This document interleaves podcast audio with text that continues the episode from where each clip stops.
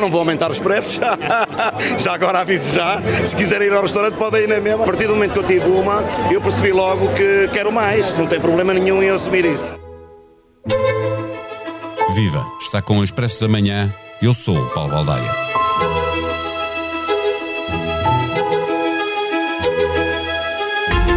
Pela primeira vez, Portugal teve direito a uma gala própria para que o país ficasse a saber com quantas estrelas Michelin se faz a gastronomia lusitana.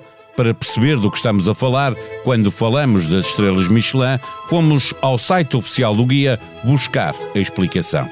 A estrela Michelin é atribuída a restaurantes que oferecem uma experiência gastronómica excepcional. Tem em consideração cinco critérios universais: a qualidade dos ingredientes, a harmonia dos sabores, o domínio das técnicas, a personalidade do chefe expressa através da confecção e, não menos importante, lembra o guia, a regularidade em todo o menu e ao longo do tempo. Mas e como se passa de uma para duas e finalmente para três estrelas? Uma vez mais, recorremos ao site do Guia Michelin. Uma estrela é atribuída a restaurantes que utilizam ingredientes de alta qualidade, onde os pratos com sabor distintos são preparados com um padrão elevado e constante. Duas estrelas quando a personalidade e o talento do chefe são evidentes nos seus pratos habilmente elaborados. A sua comida é requintada e inspiradora. Três estrelas é a mais alta distinção, está reservada a uma cozinha fora do comum. Os chefes que obtêm este reconhecimento estão no auge das suas carreiras e levam a gastronomia ao nível da arte com pratos que, por vezes, estão destinados a tornar-se clássicos. Com quantas estrelas se fará a gastronomia de Portugal em 2024 e o que de mais significativo podemos retirar da distinção que receberam os restaurantes portugueses? Responde Miguel Cadete, diretor adjunto do Expresso.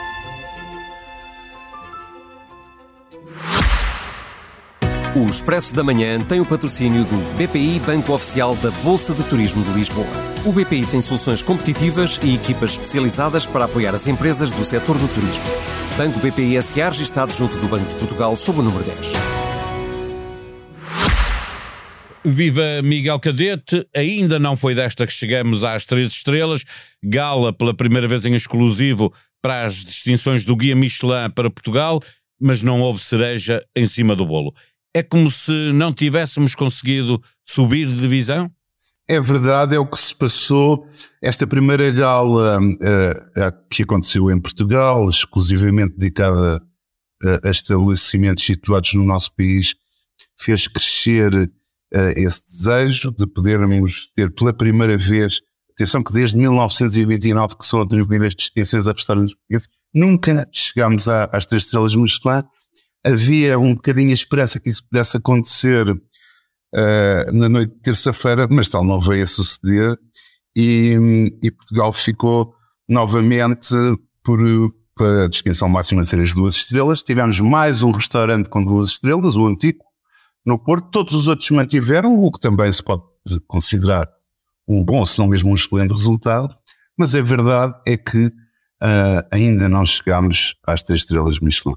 Ficou um cheirinho a desilusão a noite de, de Algarvia? Eu acho que ficou um, um certo sabor a desilusão, até porque o diretor internacional do guia, durante a, a cerimónia de, de entrega, dizer assim, das distinções, ter-se-á enganado e anunciou que havia dois restaurantes novos com, com duas estrelas Michelin e depois verificou-se que o que não aconteceu criou um momento um pouco, um pouco absurdo ou bizarro até, uh, e a verdade é que mantivemos os sete que já tinham as duas estrelas, a esse lote acrescentámos o antigo, uh, mas nada mais.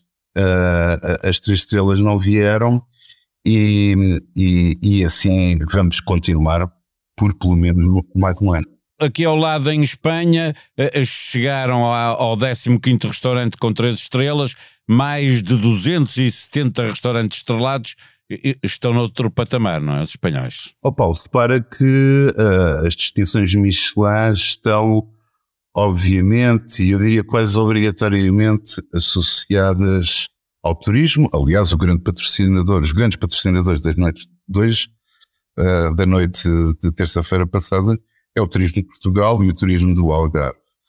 Ora, uh, Portugal não sei se nas próximas décadas estará em condições de concorrer com o turismo de Espanha. A dimensão é outra. É, a primeira questão é essa, não é? Espanha é o maior potentado em termos turísticos da Europa e, e, e, não nos podemos esquecer também, já agora, que a gastronomia, a gastronomia espanhola é uh, também ela enorme, não só em qualidade de produto, como a qualidade de alta cozinha, como de baixa cozinha, em todos os níveis de cozinha, a Espanha distingue-se. E, portanto, se nos faz alguma confusão a diferença de restaurantes com estrela Michelin que há em Espanha, se olharmos para aquilo que sucede em Portugal, e deve-nos fazer confusão, obviamente, devemos, devemos ansiar por mais, mas a verdade é que um, a dimensão dos dois países é muito diversa e nós perdemos uh, nessa, nessa disputa. O facto, tu estavas a falar do turismo, da quase totalidade dos restaurantes eh, distinguidos em Portugal estar nas zonas mais turísticas, Lisboa, Algarve, Porto, Funchal, eh, eh, pode significar exatamente isso? Que este tipo de, de restaurantes, pelo menos em Portugal, para poder funcionar, depende muito dos turistas que nos visitam? Sim, depende. Eu creio que isso é, é uma tendência que se começou a diluir um pouco nos últimos anos. Há restaurantes em Bragança, quem diria, com estrelas Michelin, mas que revela, revela também a, a concentração dos polos turísticos em Portugal nessas quatro, cinco ou seis uh, regiões ou, ou mesmo localidades. Um, e, e, também aí, se calhar, a, comparação com a Espanha é desfavorável, mas além do Algarve, além da Grande Lisboa, uh, além, de, além do Grande Porto e Funchal, obviamente, já, já temos restaurantes espalhados por uma boa parte do país, ainda que, obviamente, não com a dispersão, até devido à quantidade, que sucede, que sucede em Espanha. Isso é é um facto que devemos reconhecer também. Eu tomei nota de, de, de três exemplos de grande tenacidade. Tu estavas a referir um, a pousada em Bragança, mas também ao balcão em Santarém, o esporão em Reguengos de, de Monsaraz e isso leva-me uh, ao, ao, ao, que é este guia, não é? Como em muitos outros países, viajar por uma refeição também é, começa aí o, o, o, o, roteiro gastronómico, não é? Sim, não nos podemos esquecer que este guia é produzido há muitos anos e patrocinado por uma marca de pneus. Ora, uh, ele existe, uh, existe essencialmente para que as pessoas andem de automóvel, possam fazer viagens. Vale a pena dizer que, que a distinção de três estrelas Michelin quer precisamente dizer que é um restaurante que vale por si só uma viagem. Um restaurante de duas estrelas uh, significa que vale a pena fazer um desvio no, no trajeto que estamos a, a, percorrer para visitar esse restaurante. Portanto, há, todo um, um imaginário da, da viagem e, e, e, dos locais uh, onde se pode ir tomar refeições de, de grande qualidade associados ao, ao Guia Michelin e, e daí também a óbvia associação ao turismo, como demonstram também os grandes patrocinadores desta gala aqui em Portugal. É, é, existe uma ideia de que os restaurantes Michelin são nouvelle cuisine, é, que são é, coisas muito elaboradas, pratos muito pequeninos. É, ora, não há nenhuma obrigatoriedade de, de, um tipo de cozinha para poder receber uma, duas ou três estrelas Michelin. Sim, isso é o que está muito no imaginário uh, popular. Uh, claro que a cozinha francesa é, é, é a cozinha é muito provavelmente a cozinha mais importante e que mais influência tem ao longo de todo o mundo, mas eu, eu devo lembrar, isso não sucede em Portugal, mas na Tailândia existem, existem estabelecimentos, entre aspas, de street food que ganham estrelas Michelin. Uh, ou seja, o critério não, não é exatamente uh, o, o, o, de ser comida em, em doses pequeninas, de nouvelle cuisine, ou, ou com tecnologia até muito avançada, um, é permeia, sim, a, a, a, comida de qualidade de grande qualidade, e obviamente que essa não será mais barata, os restaurantes não serão aqueles que fazem conta, mas, mas uh, o, o, critério não é exclusivamente francês, uh, nem, nem em quantidade, nem mesmo em preço, eu diria, porque há muitos restaurantes uh, muito caros que gostariam de ter uma estrela em Michelin, provavelmente. E alguns, não conseguem. E não a conseguem. Para fechar a nossa conversa, Miguel, eh, tu assististe à gala, há pouco estavas a dar nota eh, de um dos episódios que com certeza marcará eh, esta gala, o ter sido anunciado que havia mais dois restaurantes com duas estrelas e afinal só há mais um, e que outras marcas ficam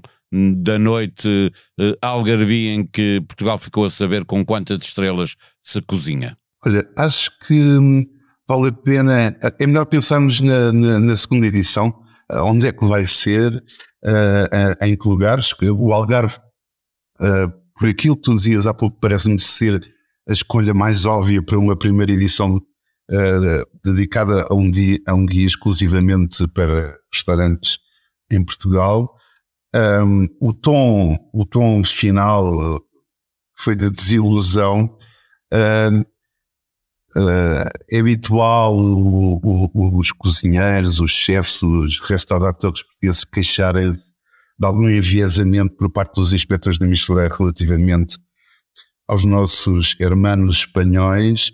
Um, não, não creio que isso nos ajude muito, vale a pena olhar para a frente como vai ser uh, a, a, próxima edição dedicada a Portugal, onde para organizemos da melhor forma como esta terá decorrido, Alidas.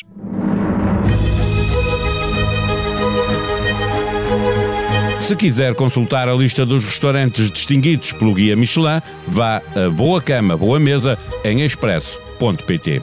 Por agora, faço-lhe a sugestão para ouvir mais um episódio de Os Protagonistas. Não há outro cenário que não ganhar e, mesmo se perdendo, mantém que será recandidato à liderança do PSD e que não se aliará ao Chega. Numa conversa com Sebastião Bugalho sobre o seu passado e o seu futuro, Luís Montenegro deixa uma comparação com um tempo mais antigo que pode ajudar a decifrar o pós-10 de março no podcast No Princípio Era a Bola, neste episódio, lembrando que antes de Ruben, Sérgio ou Roger, houve Arthur Jorge, a personagem mais sedutora do futebol português. Arthur Jorge e o seu bigode, um homem à frente do seu tempo e que foi a figura mais injustiçada do futebol português. A sonoplastia deste episódio foi de João Martins. Tenham um bom dia, nós voltamos amanhã. Até lá.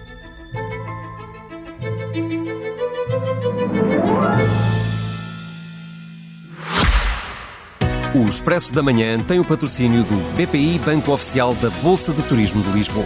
O BPI tem soluções competitivas e equipas especializadas para apoiar as empresas do setor do turismo.